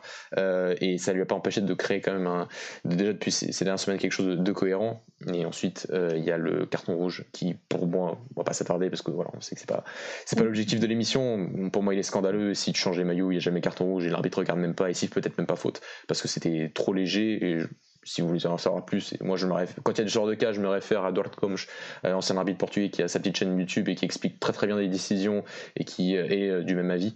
Enfin, je suis plutôt du même avis que lui. c'est plus logique dans ce sens-là. Et ensuite, voilà, carton rouge. Et je trouve aussi que Benfica a aussi fait un bon match après le carton rouge parce que Braga n'a pas fermé le jeu. Euh, c'est-à-dire qu'on n'a pas eu un Braga qui a fermé, qui a, mis 5, enfin 5-3-1. Euh, ça n'a pas, été, ça. Ce qui a aussi ouvert beaucoup d'espace, qui n'a pas aidé la défense, qui déjà en termes individuels n'est pas extraordinaire. Quand tu mets Tormena, euh, Borja à côté de Bruno Rodriguez qui arrive, qui sur son quatrième match en, en Liga Noche, pas facile. Il a été malmené par Seferovic qui a fait un excellent match, il faut, le dire aussi. Et quand il est bon, il faut, le dire. Euh, et ça a ouvert beaucoup plus d'espace, notamment entre les lignes. Et euh, il y a eu plus de mal. Et notamment les deux buts euh, arrivent, sur ces séquences-là. Mais en tout cas, la mentalité de l'équipe n'a pas été de fermer le jeu et d'essayer de jouer en contre. Ça a été, en fin de match, il y a certaines phases de pressing de la part de Braga. Il y a Braga qui a le ballon dans le camp de Béfica avec un jour en moins. et donc ça a été, ça a été voilà, juste sur, ça n'a pas été extraordinaire parce qu'il y a eu très peu d'occasions au final. Mais ça a été la mentalité de l'équipe après ce carton couche qui était qui était plaisante en tant que supporter. Et pour finir, Mathéus, le gardien, qui est du côté de Braga, qui, euh, qui a fait 2-3 arrêts d'un niveau euh, extraordinaire. Et je le répète, mais même si j'aime beaucoup Marquezine, et même si en Ligue des Champions il a été extraordinaire, à la fin de la saison, il faudra noter aussi en Ligue Noche. Et je trouve que pour notre 11 de, la fin de saison, Alex, ça va être, euh, ça va être dur de les départager, je trouve. Il va y avoir, va y avoir des débats assez enflammés. ouais ça va être intéressant à voir.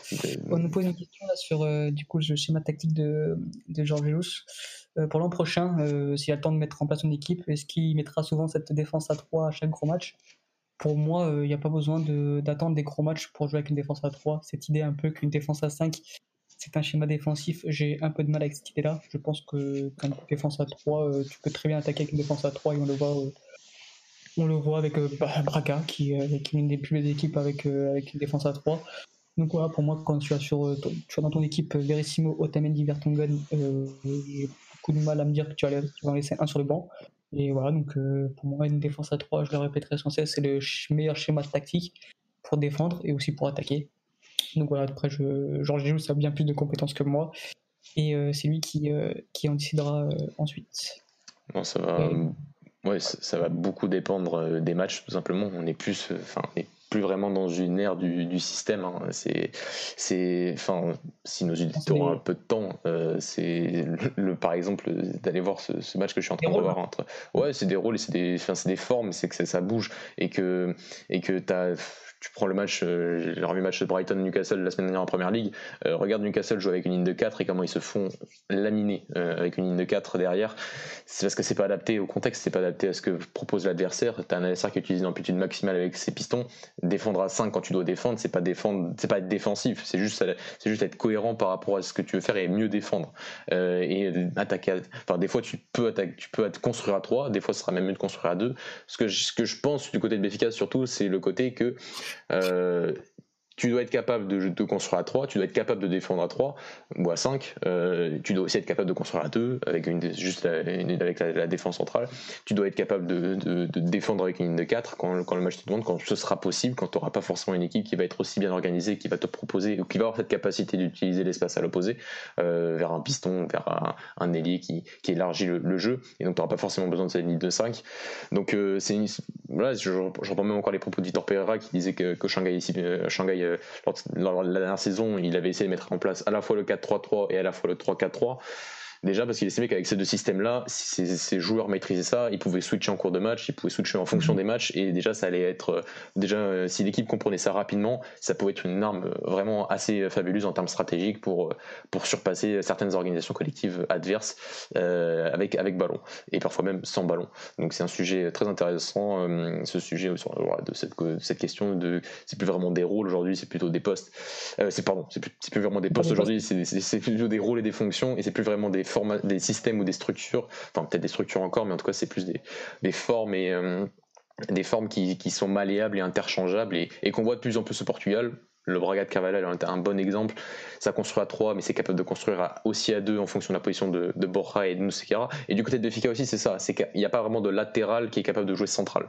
Et peut-être que Benfica devra, entre guillemets, en, termes de mercato, essayer de, trouver un, soit un latéral gauche, soit un latéral droit en fonction des départs ou, des vos envies d'arriver, mais aussi d'avoir ce, ce, latéral qui peut jouer à la fois qui peut construire avec la défense centrale, parce qu'en fonction du match, ensuite, tu peux aussi être malléable, et ensuite, bah, si tu, tu, perds, par exemple, ou si tu dois marquer, tu peux mettre que cette défense à deux, et mettre ton, laté ton, ton latéral sur, sur, sur, le côté, enfin, le faire monter, et... De quoi? Ouais, peut-être. oui, mais André Almeida est tellement mauvais que même central droit, j'ai du mal, tu vois. Donc, euh, achetons un, que Béfica fasse, fasse un peu comme le PSG, achète achète des acheter des latéraux et qui savent faire plusieurs choses et qui soient un peu multifonctionnels et qui, et qui tout simplement comprennent le jeu et qui comprennent aujourd'hui les, demandes d'aujourd'hui qui sont que euh, on demande plusieurs choses à un latéral qui sache construire, qui sache être plus haut, qui sache même être, être un ailier, qui c'est aujourd'hui le monde qui est capable de, de, jouer à l'intérieur et ça me fait entre guillemets un peu rire. Et je vais bientôt en parler sur, sur un article sur le côté que, que quand c'est un latéral, enfin moi je le vois à City des fois je me dis c'est un peu tout sauf un latéral mais euh, ça c'est mon avis. Donc, euh, donc voilà, mais c'est un sujet très intéressant et euh, ça aussi s'est traduit. Et c'est bien qu'on en parle aussi dans un match comme Braga et Mefica où on ressort un peu ce côté, euh, ce côté innovation, ce côté tactique, cette bataille tactique entre deux grands entraîneurs que sont Carlos Carvalhal et, et Georges Zejou, malgré, malgré tout, malgré la saison un peu difficile de Mefica, mais qui est encore largement en course pour aller chercher la Ligue des Champions. Alex, un petit mot sur les deux autres matchs des, des grands, peut-être un, peut un peu plus important entre Benfica, entre, le Sporting et, et parce qu'on a vu une organisation collective un peu différente que d'habitude, avec euh, l'introduction de, Daniel Ragans dans le 11 titulaire. Ça a été intéressant, ça a fait beaucoup débat dans une chaîne au Portugal, Canal 11, euh, sur quelle formation utiliser Robin Amorim lors de ce match-là. Ça revient un peu à notre débat hein, sur le côté euh, d'utiliser bah, qu'est-ce qu'on va, comment on s'organise et comment on occupe l'espace sur le terrain. Et Robin Amorim a enfin essayé d'être un peu plus créatif en termes avec ballon. je pense que s'il y avait eu certains je te laisse parler juste après, mais si je pense qu'il y a eu certains, s'il y avait eu certains matchs nuls qui auraient qui se profilaient ces dernières semaines, Santa Clara, Gilles euh, d'autres, peut-être même une défaite à Porto, on ne sait pas. Je pense qu'il aurait déjà réfléchi un peu avant d'essayer de mettre ce genre de formule et d'essayer d'avoir un peu plus de créativité dans son couloir central, mm. représenté par ce magnifique joueur qui est Daniel Bragança. Ah, clairement, il a tout changé. C'est le meilleur match de, pour moi de Sporting cette saison. Surtout la meilleure première mi-temps où vraiment ils ont surdominé Guimarães cette supériorité numérique au milieu de terrain avec l'introduction d'un joueur aussi élégant, aussi intelligent, aussi propre techniquement que Daniel Bragan, ça fait énormément de bien. Euh, ça fait vraiment une masterclass en première mi-temps. C'était un régal, un régal technique de, de le voir évoluer ce joueur. Euh, j'espère qu'il sera titulaire demain d'ailleurs, quand on en reparlera plus tard. Mais euh, non, c'est un régal et euh, voilà, il y a eu cette supériorité numérique au milieu qui a fait du bien. ensuite, il y a eu donc voilà, ce 3-5-2 avec qui s'est transformé enfin, même en 3-4-3 parce que oui, il y a eu ce débat sur Canal 11 avec Sofia qui disait comme quoi Nuno Mendes et, et Poro étaient sur la, ligne, la même ligne que, que Thiago Thomas et euh, certains étaient contre, contre cette idée. Et c'est vrai, c'est vrai que quand on voyait Guimaraes très bas sur le terrain, on pouvait voir Nuno Mendes sur la même Poro sur la même ligne que Thiago Thomas avec un peu plus décroché Pedro Gonçalves. Et voilà, on l'a vu très on l'a vu quelques fois. Après, c'est vrai que dans les dispositifs général, on a plus vu un 3-5-2 avec euh, du coup au milieu de terrain par ligne en sentinelle jouant Mario, Daniel Blinguin, c'est devant euh, Pedro Gonçalves et Thiago Thomas. Et euh, non, ça a été un beau match, un beau match de football. J'ai pris du plaisir à, le regarder. Un, Pedro Gonçalves qui, qui, a été bon pour une fois au niveau du jeu. J'ai trouvé que mm. cette doublette avec Thiago Thomas m'a plu. J'avais envie de revoir. Paulinho, bah, enfin, oui, aussi, ok, il a coûté 17 millions, mais ça va être euh, compliqué pour prendre sa place parce que Thiago Thomas euh, est de plus en plus... Thiago Thomas est de plus en plus fort euh, dans tous les compartiments de jeu, c'est-à-dire que il y a un an de ça, c'était essentiellement un joueur qui prenait la profondeur, qui était rapide. Là, c'est devenu un joueur qui, est, capable de jouer de haut but, qui prend toujours aussi bien profondeur, qui devient de plus en plus puissant, de plus en plus rapide. bonne chose à Paulinho pour sauter sa place. Et non, euh, pour Sporting, bah, un vrai bon match. Euh, peut-être match référence en championnat. Euh, bon, il reste plus beaucoup de temps. Mais c'est bien, j'espère que, ça progressera parce que en termes de jeu, encore une fois, comme j'ai dit tout à l'heure, Euh, il fallait gagner cette année, ok, pas de souci, il fallait gagner, mais l'année prochaine, euh, il faudra proposer autre chose au, niveau du jeu. Donc voilà. Et petit mot sur Guimarães. après, tu compléteras, Mathieu. Euh, ça fait, ça fait un bout de temps quand même ça ne propose pas grand chose. Ça propose pas grand chose en termes de jeu en, face au gros. Déjà contre Béfica, c'était très très très frileux. et là, contre Sporting. Bah, les XG le montre un 0,6, ça, ça a été vraiment frileux. Euh, je pense qu'on a le droit aussi d'être plus exigeant que ce club qui doit proposer quand même autre chose en termes de jeu face au gros. On est tout à fait d'accord. Déjà face à Porto, ça avait été entre guillemets un match pas clinquant, mais voilà, il y a eu 3-2, Guimarães mène deux fois et s'est récupéré. Mais déjà, il y a eu certaines, certaines choses que j'avais pas, j'avais pas du tout aimé sur le match de, de Guimarães euh, à cette époque-là. Et, euh, et, oui, ça, enfin, c'est, je t'ai dit en plus dans le goal de la semaine dernière, je crois qu'il faudra en parler un peu de Guimarães parce qu'en plus, il y a Carlos Freitas, le, directeur sportif, hein, qui, qui, qui, vient de démissionner, qui est parti, qui, en fait, qu'on apprend qui en réalité deux mois et demi avant, parce qu'il il allait partir quand même en fin de saison. Donc un projet de seulement deux saisons avec un directeur sportif, je trouve ça très très très peu pour un club qui a entre guillemets voulu faire un peu de table rase du passé, avec beaucoup de transferts, beaucoup de changements, beaucoup de changements dans sa structure, et qu'un directeur sportif qui reste que deux ans, euh, bonne chance pour en trouver un autre euh, aussi qui a autant d'idées, mais qui veut aussi reprendre une politique qui a déjà été mise en, place. on, verra ce qui, va arriver dans les semaines et mois à venir du côté du club de, de euh, et ensuite, pour le Sporting, je suis, d'accord avec toi sur, euh, sur cette innovation. On attendait. C'est vrai qu'il y a quelques semaines, j'avais été un, peu sévère en disant que le Sporting, enfin, cette équipe-là, qui, c'est vrai que pour deux, sur les deux trois derniers mois, on a quasiment rien vu en termes de football, euh, on passe le cacher, et qu'une équipe qui euh, défend juste très bien, enfin que les deux derniers champions possiblement, euh, que ce soit Porto l'année dernière ou que le Sporting cette année, sont entre guillemets juste des équipes qui défendent bien, de façon proactive certes, mais qui défendent surtout bien et qui prennent surtout peu, très peu de buts, et qui enquêtent surtout très peu d'occasions. bon, ça, ça, me frustre un petit peu parce que ça, ça aussi, ça traduit ça du côté du niveau d'une lutte pour le titre.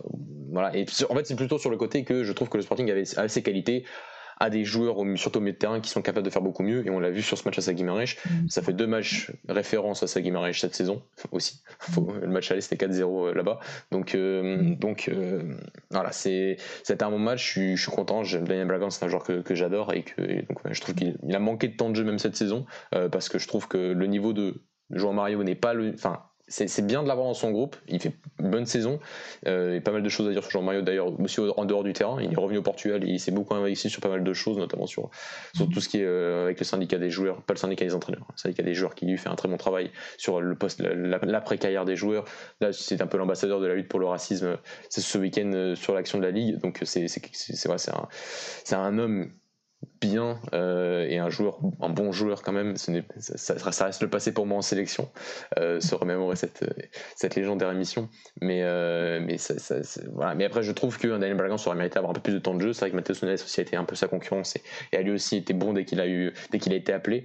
Mais mais, mais voilà, c'est un, joueur que j'adore et on le voit directement que tu arrives à animer assez facilement beaucoup mieux ton couloir central et, tes dynamiques collectives à l'intérieur du jeu grâce à un joueur du, avec le, cerveau de, Daniel Ragans qui euh, se place aussi un peu comme peut-être le successeur parce que, à ce qui paraît, euh, l'Inter demande 10 millions d'euros pour Jean Mario. Est-ce que tu as vraiment besoin de dépenser 10 millions d'euros pour Jean Mario, un joueur de 28 ans aujourd'hui?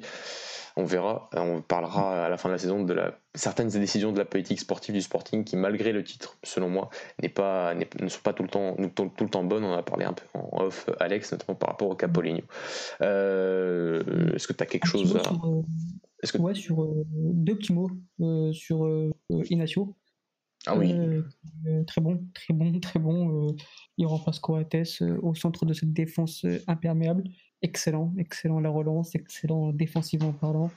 À tout juste 20 ans, 19-20 ans, c'est très fort. Et quand tu sais qu'il ne sera pas le Roi 21, ça donne envie de vomir. Euh, un petit mot aussi sur, euh, sur Dario Ezogo. Euh, voilà, 16 ans et 5 jours, première apparition. que dire Que dire à part que, bon, que voilà, c'est Robin Amorim a des couilles, hein, parce que le mec, ah dans son contexte-là, il le met pas, tu sais, il le met pas à 2 minutes de la fin, alors a 3-0, quoi. Il le met, il reste, il reste 7-10 minutes, euh, tu dois tenir le score et il te le met comme ça. Euh. Quelle confiance, quelle confiance de, de Robin Amorim, c'est bien, ça fait du bien, c'est un vent de fraîcheur. Et j'espère que ça continuera ainsi, et que Dario Ezuko va continuer à jouer en U23, parce que c'est un énorme crack. Et ensuite, Mathieu, juste pour rebondir sur, euh, sur ce que tu as dit, je suis entièrement d'accord avec toi sur l'aspect défensif du Sporting qui, qui comment dire, qui l'aspect défensif est beaucoup plus mis en valeur que l'aspect offensif. D'ailleurs, tu as Lolo SCP qui nous dit oui, après c'est un style de foot. Dans le foot, il n'y a, a pas que l'offensif. Quand tu vois qu'on encaisse que 3 buts en 2021, c'est difficile de demander mieux. Mais le problème, c'est que un spectateur, oui, on, a le droit de demander mieux. C'est vrai que pour vous, les supporters du Sporting, c'était vrai qu'il fallait impérativement gagner ce championnat-là. On est d'accord, on ne critique pas ça. Euh, défensivement, c'est très fort et on, Mathieu l'a dit et je le redis, c'est vraiment très fort ce que vous avez fait défensivement.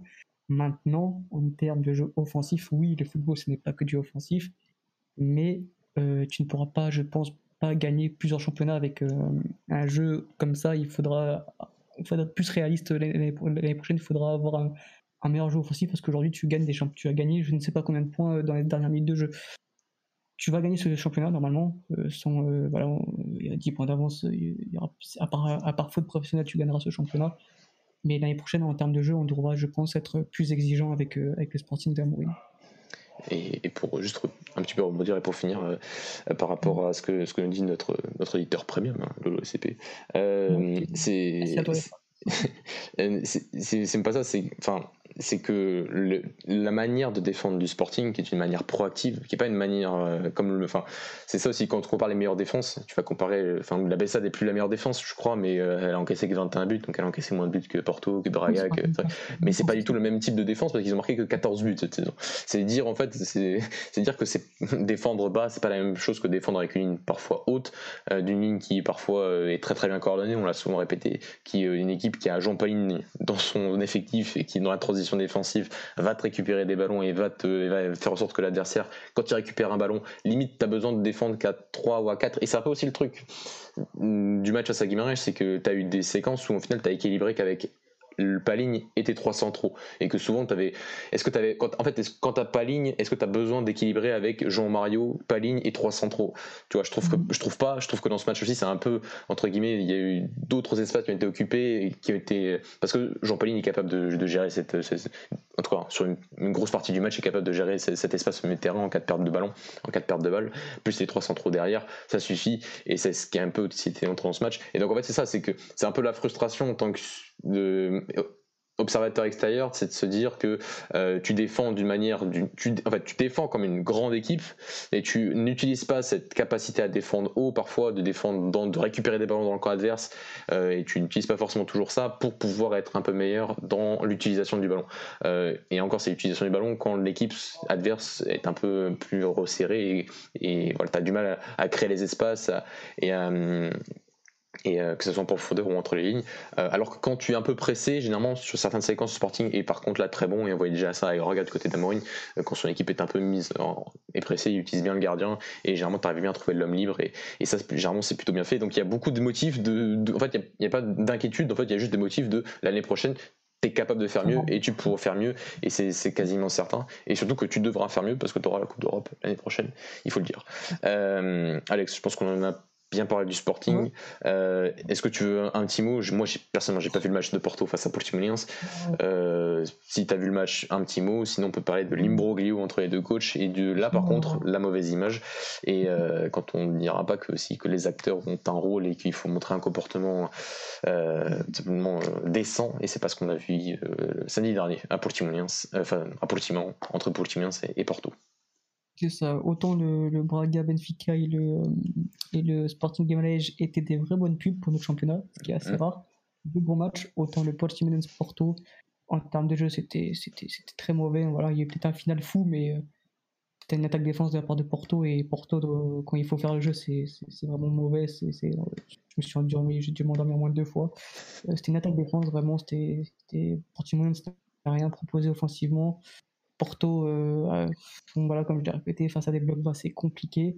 Euh, Porto a gagné parce que tout simplement Sergio Oliveira est, sur une autre planète en ce moment. Il, marque tous les coups francs possibles. Voilà, c'est c'est voilà, il est sur une planète. Donc, mais en termes de jeu, il n'y a, pas grand chose à ressortir. Euh, c'est dommage. Ce qui est dommage, c'est que à 1-0, même 1-1, il, est prêt à faire rentrer un peu des joueurs créatifs comme Francisco Conceição euh, il est prêt à rentrer. Et finalement, vu qu'il marque, il le fait plus rentrer. Donc, euh, en fait, il fait rentrer son fils qui, peut apporter un peu plus de créativité, un peu plus de bonheur aux yeux des spectateurs que quand euh, Porto gagne pas. Je trouve ça tellement dommage. alors que tu sentais que, quand même que tu avais besoin de, ce type de joueur pour apporter un peu de folie dans cette défense regroupée de Portimans. Bref, et après, comme tu as dit, le, fait du match, hein, en fait, on va retenir que ça du match, c'est que c'est toujours le même, toujours le même concession. Encore une fois, un homme que j'adore, mais quand il faut le dire, il faut le dire, c'est que ça devient ridicule. C'est à chaque match où il se fait expulser. Là, encore une fois, oui, on va dire que oui, euh, on ne sait pas s'il a commencé, mais c'est toujours le même. Normalement, quand c'est toujours le même, c'est qu'il y a une raison. Euh, c'était ridicule, c'était les entraîneurs ont fait revenir en main. Euh, j'ai pas de mots pour ça. des enfants, des enfants, quand tu dois montrer l'exemple. Donc je vais bien, ok, tu vis le match, très bien. Je, je vis aussi moi le match sur le banc, mais un peu de classe, c'est bien aussi. Tu peux vivre le match tout en, restant poli, gentleman, et Évidemment, c'est pas en insultant tout le temps que tu, euh, tu montres pas une bonne image au foot portugais, tu montres pas une bonne image à ton équipe qui ensuite s'énerve. Euh, voilà, c'est pas c'est pas le foot que j'aime. J'aime bien quand ça vibre, j'aime bien quand il y a de la tension. C'est comme ça. Tu peux pas demander aussi non plus que du foot. Euh, tu vas au théâtre. Hein. Si, tu veux, zéro émotion, si tu veux zéro mouille, tu vas au théâtre et tu, tu fermes ta bouche. Mais quand c'est tout le temps, tout le temps, tout le temps, c'est agaçant. Il changera plus malheureusement, mais c'est dommage de, de montrer ce genre d'image pour le football.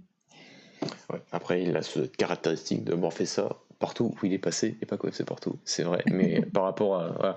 Parce que tu vois, le comportement de Paulo Sergio sur, ce, sur cette, fameuse séquence est, pas, est, pas, bien. Mais le truc, c'est que.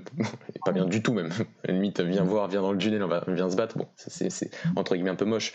Mais, euh, mais, mais bon, Paul Sergio, il est retour au Portugal depuis un an. C'est la première fois qu'il a un problème. Euh, quand, tu... quand, ça t'arrive euh, de temps en temps, moi, j'aime bien quand ça se frictionne un peu, quand il y a de l'émotion, oui. un peu de tension. bien, tu vois, pour le foot. Mais quand c'est chaque week-end, ça y est, évidemment, arrête. Arrête. Ça, je, suis d'accord avec toi. Et, et, quand tu vois aussi le comportement qu'elle a eu après la demi-finale aller de Coupe du Portugal face à Carrigal, qui est loin d'être l'entraîneur qui, qui, vient provoquer, qui vient commencer à, à s'exciter sur le banc face surtout au banc adverse, là, franchement, le comportement était par rapport à ce qui s'était passé un peu avant. Et donc la blessure de Carmo, c'était vraiment limite en termes de, de classe. Et ça, c'est vrai que c'est très limite depuis le début de la saison j'allais dire, Porto ne fait pas sa meilleure saison en championnat et c'est pas la Coupe d'Europe qui va cacher euh, les lacunes de cette équipe euh, cette saison, euh, même s'ils sont peut-être en Ligue des Champions, on verra à la fin. on fera le, bilan à la fin, mais le bilan de la fin ne fera pas oublier ce qui s'est passé cette saison en termes de jeu, en termes d'émotion et en termes de comportement de certains joueurs et, notamment plus du, staff. Et, voilà, quand c'est un peu tout le temps le, quand c'est un peu tout le temps le même, bon, c'est qu'il n'y a pas de fumée sans feu. Je suis désolé, quand c'est ça, un entraîneur que j'ai beaucoup aimé, mais là, ça devient que j'ai beaucoup aimé. Parce que là ça fait un peu longtemps que c'est un peu parti. Euh, et voilà et que et que et, voilà. Et sur la fin se dire aussi que ce genre de comportement n'arriverait déjà un peu moins si la ligue arrivait à mettre des sanctions descente, euh, par rapport à ce qui s'est passé. Quand tu montres une aussi mauvaise image de notre championnat, eh ben, donc euh, régi par la Ligue, la Ligue doit sanctionner beaucoup plus fortement. Pourtant, ça où je suis sûr qu'il sera sur le banc euh, le week-end prochain. Et c'est ce genre de sanction qu'il faudra avoir, c'est de ne pas le voir sur le banc lors du, prochain match du FC Porto pour bien comprendre que ce genre de comportement-là n'a pas lieu d'être sur les terrains, que ce soit en Ligue 1 ou, ou autre part. Mhm. Alex, on a fini sur euh, Ligue 1, on a passé un petit moment. On va juste revenir 5 euh, minutes sur euh, la, compétition qui nous hype un petit peu moins, c'est vrai, depuis les forfaits de, de, Jean-Philippe et de, et de Raphaël Léon, mais Francisco Trincão est là pour faire gagner à lui tout seul l'Euro U21 au Portugal. on a juste une petite question là du coup sur, sur le chat sur est-ce qu'il y a déjà eu des, un club qui a fait une saison en étant invaincu dans l'histoire de Ligue 1 oui. Euh, mais sur 30 journées. Enfin, moi, la dernière fois, c'est bien sûr c'est le Porto de Villas-Boas euh, en, 2000, euh, en 2011. Après, si tu avais rajouté 4 journées de plus, je suis pas certain qu'ils aient perdu, qu'ils perdraient un match aussi. donc, donc parce que en réalité, tu rajoutes deux promus, enfin deux, clubs de plus. Et généralement, c'est pas, deux petits clubs, enfin, entre guillemets. Donc, euh, donc euh, ça aurait, voilà. Mais en tout cas, oui, le FC Porto de André Villas-Boas, c'est la dernière équipe, euh, il me semble, et là j'espère ne pas dire de bêtises, mais qui est restée toute une saison invaincue en championnat. C'est bien saison extraordinaire. Et saison extraordinaire en termes de jeu et en termes européens aussi. Faut pas, faut aussi le, rappeler. mais il reste encore 10 journées. Est-ce que le Sporting finira Enfin, ça, on verra à la fin? Mais c'est pas encore fait. Il reste encore un déplacement à Braga et à Béfica d'ici la fin de saison. Mm. Alors, euh, l'Euro 21, c'est ça? Ça. Euh, Bien sûr, on est là pour lui. Hein. On est là pour lui. ouais, ouais, ouais, on est là pour lui parce que, comme tu as dit, euh, avec le forfait de, de, Raphaël Léon et, Jean-Philippe, on perd quand même deux, armes, deux grosses armes sur l'aile gauche. donc, du coup, ça change beaucoup de choses. ça devient beaucoup moins hypant, surtout quand derrière tu appelles Jean-Mario. Euh, mais bref, euh, ouais, bah, écoute, Croatie demain, euh, équipe que je n'ai jamais vu jouer, mais d'après ce que j'ai pu voir sur les réseaux et d'après la conférence de presse de Rui Georges, c'est une équipe qui nous ressemble énormément, qui a les mêmes qualités techniques que nous, les mêmes individualités, que nous. Donc voilà, j'ai hâte de voir ça, j'ai hâte de voir ce que va nous prendre notre ami Rui Georges, sûrement du Dani Mota en pointe. Donc, voilà, on va, on essayer de se hyper un peu demain au cours de la journée. j'ai peur de la composition. Maintenant, on va attendre le match. On, voudra gagner parce qu'il y a une phase finale qui nous attend en, mai et j'espère que lors de cette phase finale, on aura nos, toutes nos armes si on se qualifie. Euh, maintenant, voilà, moi, je ne vais pas revenir sur, sur la convocation. J'ai fait un live sur Instagram euh, d'une bonne heure où, j'ai expliqué que je ne comprenais pas les choix de Georges. Mathieu, toi, tu peux en parler. Mais voilà, on va attendre demain. On fera ensuite un, un débrief euh, samedi. Mais voilà, je, ne suis pas vraiment confiant. Euh, on tombe encore une fois euh, dans une grosse poule. Euh, la Croatie qui fait, qui, fait, des phases éliminatoires de, de fou. L'Angleterre, pareil, qui était la meilleure attaque de ces phases éliminatoires. Et ensuite la Suisse, qui, qui, a fini deuxième derrière la France, mais qui n'a perdu que contre la France et qui avait gagné aussi du coup le match aller contre la France. Ça va être dur, ça va être dur. on n'a pas deux de nos meilleurs joueurs, donc il faudra un grand Portugal pour se qualifier. Et mon petit mot, ce sera que que, enfin, on n'a pas trop le temps aujourd'hui, mais voilà, que euh, on verra mercredi prochain, parce qu'on, ce sera, ce sera, la phase de groupe sera finie, on verra si on est qualifié pour les, pour, euh, pour la phase suivante qui se jouera en, juin prochain. Mais déjà à ce stade-là, euh, se dire, après je sais pas si on l'a dit en off ou en on, enfin, mais en tout cas, je le répète, mais de voir cette génération-là qui a peut-être voilà, 99-2000 de la voir et de on la voit et en fait je trouve qu'il y a beaucoup de gens qui sont hypés par rapport à certains noms mais quand je vois certains noms ok mais quand je vois certains parcours de carrière pour certains à 21 20 enfin 20 21 et 22 ans notamment certains de ces joueurs de cette génération 99 qui pourtant nous a enchantés que ce soit en 2016 à l'Euro 17 que ce soit en 2018 à l'Euro 19, on s'attendait à une apothéose, enfin, on s'attendait vraiment à. voilà. la finale, euh, quand ils sont U18. Oui, quand ils sont U18, ouais. Ça en 2017, euh, il y a quelques-uns, Florentino, Jetson, il me semble. Donc, ouais, t'as as raison de, de les mentionner. Raphaël Léon ils étaient tous là, c'est vrai, tu as, raison de le, mentionner. Donc, euh, on s'attendait à un Euro 21 avec une génération en force, c'est pas que de leur faute, euh, certains c'est un peu leur faute, euh, un Florentino, d'autres c'est un peu leur club, c'est vrai, et d'autres c'est un peu leur agent, mais ça ça, quand même ça transmet le message. Enfin c'est surtout le symbole de, pas mal de problèmes. De certains des innombrables problèmes qu'a notre football.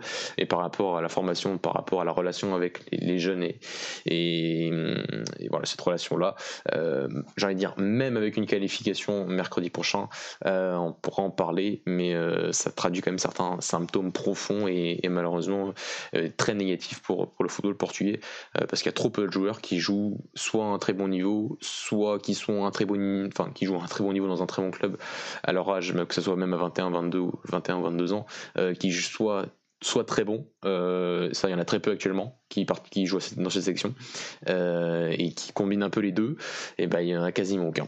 on va peut-être dire Trinkan qui joue, qui joue avec le Barça, qui, qui, qui, qui, sur ces dernières semaines je trouvais est, plutôt bon dès qu'il est là.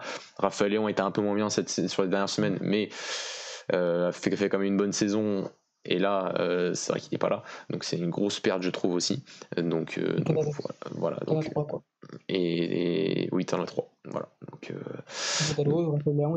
c'est trop peu. C'est très très peu pour cet âge-là, parce qu'on parle pas de joueurs de, de 18, 19, enfin de, même pas de 17, 18, 19 ans, on parle de joueurs de, de 21, 22 ans qui ont déjà quand même commencé leur carrière professionnelle depuis quand même un paquet d'années. Euh, Alex, si une petite, je pense qu'on va finir là, c'était une petite mention spéciale, c'est maintenant, pour conclure cette 91e émission en direct.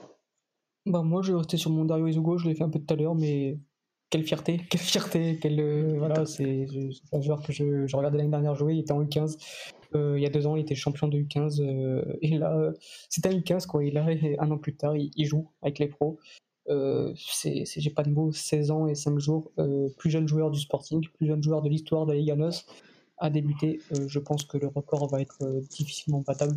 je pense pas que ça sera battu un jour, à moins qu'on change le règlement et qu'on puisse jouer à partir de 15 ans. Mais c'est fou, quoi, parce qu'en fait, je me dis que le garçon, s'il aurait eu 15 ans et demi, il aurait joué parce qu'en fait, il a signé son premier contrat pro euh, le jour où il a fait ses 16 ans.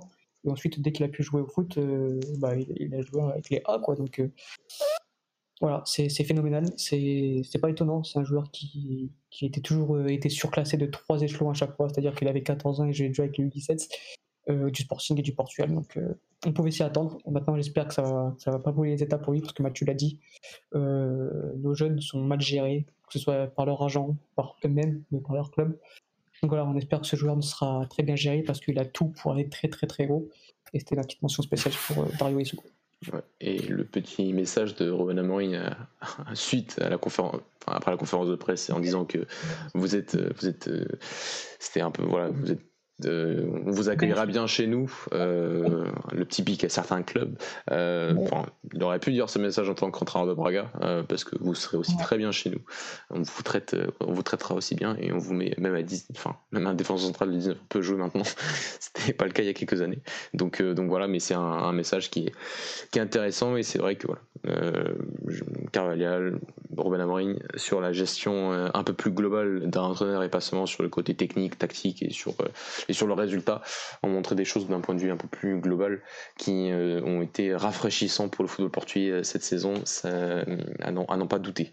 Et bon, pour conclure, une petite mention spéciale sera pour l'équipe B du Sporting de Braga, qui est qualifiée pour la phase finale de la troisième division. Et qui, voilà, cette jeune équipe, meilleure attaque du championnat, troisième meilleure défense, toutes séries confondues de ces 93 équipes, moyenne d'âge 21 ans.